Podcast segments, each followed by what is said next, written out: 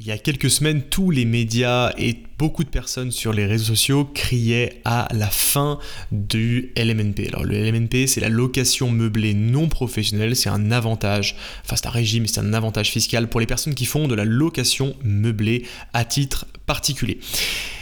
Il y a quelques semaines, il y a eu une proposition de loi pour réformer ce statut-là qui était très avantageux pour les investisseurs, que j'utilise moi-même et que beaucoup de personnes utilisent, pour justement limiter un petit peu les avantages fiscaux de ce régime-là. Et donc il y a une proposition de loi qui est passée, euh, donc qui a été euh, votée, et avant même que le vote soit fait, tout le monde enterrait déjà ce statut-là, et on entendait partout dans les médias, ça y est, c'est la fin, l'avantage fiscal qui dure depuis des années va enfin disparaître, etc., etc. Et pendant ce temps, avec Marc, on rigolait beaucoup, on en parlait et on se marrait parce qu'on savait très bien ce qui allait se passer, euh, à savoir rien. Et voilà ce qui s'est passé, rien du tout. Euh, l'avantage fiscal est toujours là, il restera là encore pendant un certain temps, peut-être que ça changera un jour, personne ne sait. En tout cas, depuis peut-être 10 ans, euh, ça fait quoi? Ça va faire un peu moins de 10 ans que je fais l'immobilier. Depuis 10 ans, j'entends tous les ans que cet avantage fiscal va disparaître, et ça devient un peu une sorte de blague, une sorte de running gag qui revient tous les ans, où on clame la fin du LMNP, cette fois ça y est, cette fois c'est la fin, ça va disparaître. Et dans la série qu'on fait actuellement sur les raisons de ne pas passer à l'action, on a une de ces raisons-là, qui est le fait d'avoir peur des réglementations d'avoir peur des changements et de se dire ah non là c'est trop tard. Avant c'était bien, avant ça marchait, mais aujourd'hui ça ne marche plus. Et ça c'est un raisonnement qui revient un peu trop souvent à mon goût. On va détailler un petit peu déjà cet aspect LMNP, puis je prendrai des exemples un peu plus généraux par la suite. Alors sur l'aspect LMNP, en fait cette loi elle visait simplement à réduire l'avantage fiscal au niveau de la plus-value à la revente. On a un avantage fiscal en fait, pour faire très simple, qui permet de payer un peu moins d'impôts lors de euh, sa revente de biens euh, dû aux amortissements. Bref, je rentre pas dans le détail, ça va être trop complexe à expliquer, mais pour faire très très simple, c'est un avantage fiscal. Bref, ça fait payer moins d'impôts aux gens. Pas très simple.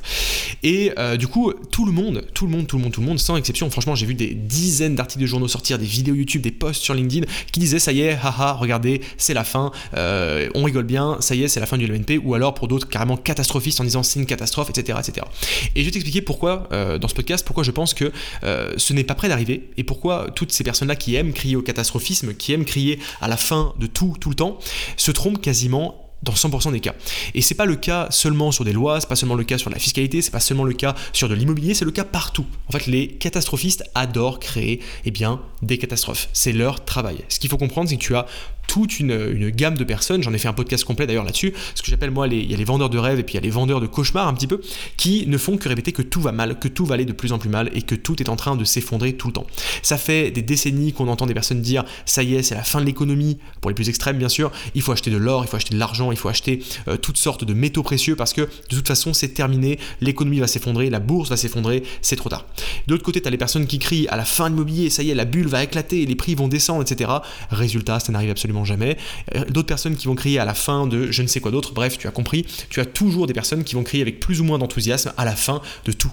Parce que il faut comprendre, pour les humains, on a ce qu'on appelle le biais de négativité, c'est un biais cognitif, donc c'est en fait une manière dont fonctionne notre cerveau qui va retenir uniquement les choses les plus négatives. Si tu veux faire un test, Regarde simplement, euh, ouvre Le Monde, ouvre Le Figaro et regarde les titres, regarde les gros titres. Tu verras que 80% des grands titres sont des titres négatifs. Par exemple, un meurtre, par exemple un fait divers négatif, par exemple euh, une guerre, par exemple quelque chose qui se passe mal. Mais tu ne verras que très rarement des titres qui disent Ah, super, nouvelle découverte scientifique, un nouveau médicament qui va soigner telle ou telle maladie, ou alors Oh, une, un jeune a aidé une grand-mère à traverser la route. Bref, des choses positives. Ce sont toujours des choses négatives qui vont être mises en avant sur les journaux. Pourquoi? Parce que c'est ce qui fait vendre et c'est ce qui attire l'attention. Et en tant qu'entrepreneur euh, et dans, sur de nombreuses sociétés, bah voilà, j'en joue aussi forcément et c'est pour ça que la plupart de mes contenus sont aussi tournés là-dessus et sont tournés sur du négatif. Bien sûr, après j'essaie de retourner ça sur quelque chose de positif, c'est pour ça que mes podcasts le sont systématiquement, mais j'attire souvent votre attention avec du négatif et la preuve en est, si tu m'écoutes, ça fonctionne.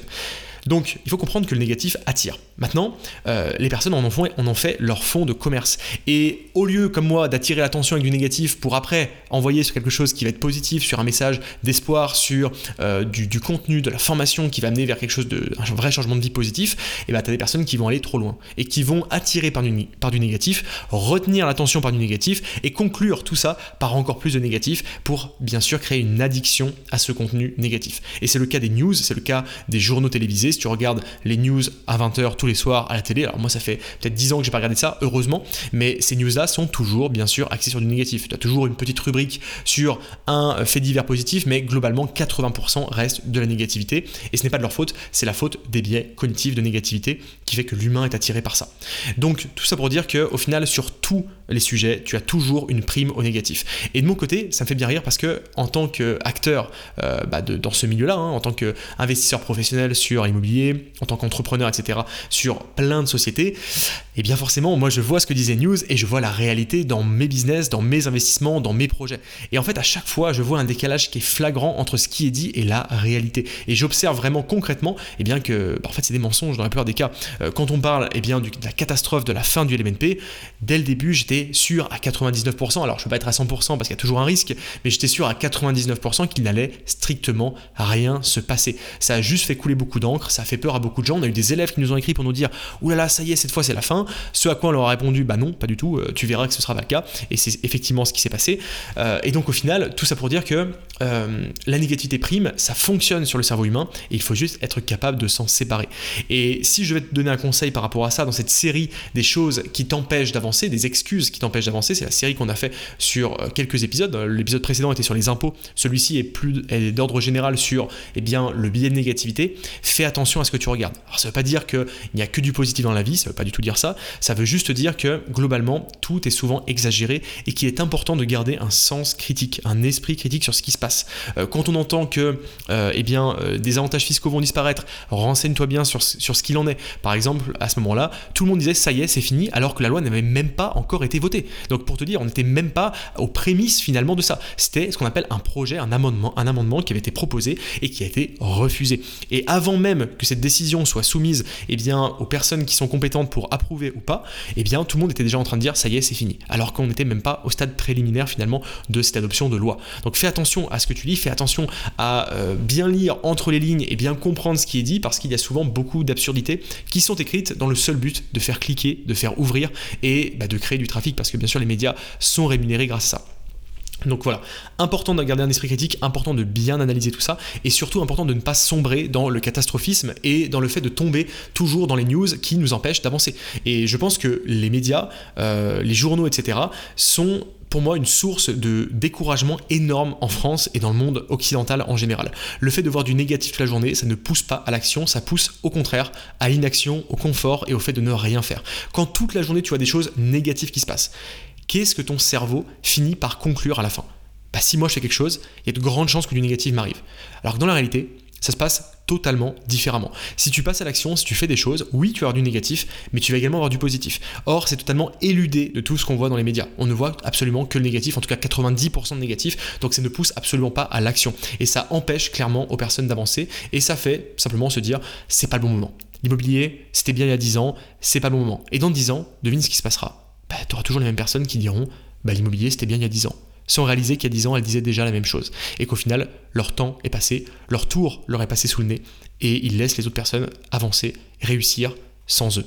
Et ça, je trouve ça dramatique. Je trouve ça dramatique que des personnes laissent passer l'action, laissent passer des choses qu'elles auraient pu faire, juste à cause des médias, à cause de la négativité, en se disant c'est pas le bon moment, ça l'était il y a 10 ans, ça le sera peut-être plus tard, mais en tout cas pour le moment il vaut mieux rien faire. Et c'est jamais la bonne solution. Rien faire n'est jamais la bonne solution parce qu'aujourd'hui, si tu veux avancer en tant qu'entrepreneur, tu dois agir, tu dois voir ce qui se passe et tu dois t'adapter. C'est vraiment ce qui fait la différence entre une personne qui va avancer et une personne qui va stagner toute sa vie. Celle qui va avancer, va faire les choses, soit le bon contexte ou pas, que les médias disent que c'est bien ou pas, que, euh, tu vois, je donne un exemple très simple, on parle beaucoup des crypto-monnaies, enfin on parlait beaucoup des crypto-monnaies il y a 2-3 ans quand le Bitcoin a explosé. Je pense que si tu m'écoutes, tu sais ce qu'est un Bitcoin. Il y a 10 ans, personne ne savait ce qu'était un Bitcoin. Pourtant, ça existait déjà. Euh, aujourd'hui, tout le monde sait ce que c'est. Pourquoi? Parce que tous les médias en ont parlé quand le Bitcoin était en train d'exploser à la hausse. Le jour où le Bitcoin a explosé à la baisse, plus personne n'en a parlé. Pour information, le Bitcoin était monté à plus de 60 000 dollars. Hein. Un Bitcoin valait 60 000 dollars. Il est redescendu à quasiment 15 000, je crois, de mémoire. Donc, passé de 60 000 à 15 000. À 15 000 dollars, plus personne n'en parlait. Aujourd'hui, au moment où je tourne ce podcast en tout cas, il est à 35 000 dollars. C'est-à-dire que les personnes qui, pendant que personne n'en parlait, pendant que tout le monde disait que c'était fini, que c'était la fin, achetaient du Bitcoin, aujourd'hui, elles ont multiplié par deux leur investissement. Ça ne veut pas dire qu'il faut en acheter maintenant, pas du tout, c'est pas du tout un conseil d'investissement. Ça veut juste dire que souvent, plus, le, monde, en parle, plus tout le monde parle de quelque chose, moins c'est le moment de le faire. Est-ce que tu penses que c'était le bon moment d'acheter quand le Bitcoin était à 60 000 dollars? Bah moi je pense pas. La preuve, il a été divisé par 4 juste après. Est-ce que c'était le bon moment d'en acheter quand le Bitcoin était à 15 000 Probablement, probablement que oui, probablement que non, personne ne sait. En tout cas, l'avenir a donné raison à ceux qui ont acheté à ce moment-là. Je pense que c'était pas forcément le bon moment. En tout cas, c'était un meilleur moment d'acheter à 15 000 qu'à 60 000. Et ça, c'est indéniable. Tout ça pour dire qu'au final, les personnes qui agissent à contre-courant sont celles qui avancent. Et ceux qui euh, font l'immobilier alors que personne n'en parle, ceux qui lancent des business alors que tout le monde dit que l'économie va s'effondrer, enfin que tout le monde dit, que certains catastrophistes disent que l'économie va s'effondrer et qu'on va retourner à l'âge de pierre, bah, ceux qui font ça, bah, au final, sont ceux qui gagnent à la fin. Parce que même si bah, du négatif arrive, ils vont s'adapter, ils vont trouver les solutions et ils vont continuer d'avancer pendant que les autres ne feront que regarder, que commenter et que dire Ah, c'est pas le bon moment, il faut que j'attende, c'était bien il y a 10 ans, etc. Et je vais conclure ce podcast par une phrase qui est très connue, qui est très, euh, qui, est, très philosophique aussi, mais que je trouve très intéressante, qui est euh, le meilleur moment pour planter un arbre, c'était à 20 ans. Le deuxième meilleur moment, c'est maintenant. Garde bien ça en tête et passe à l'action, c'est le plus important, adapte-toi, avance, et c'est ce qui fera que tu t'amélioreras et que tu vas réussir par la suite.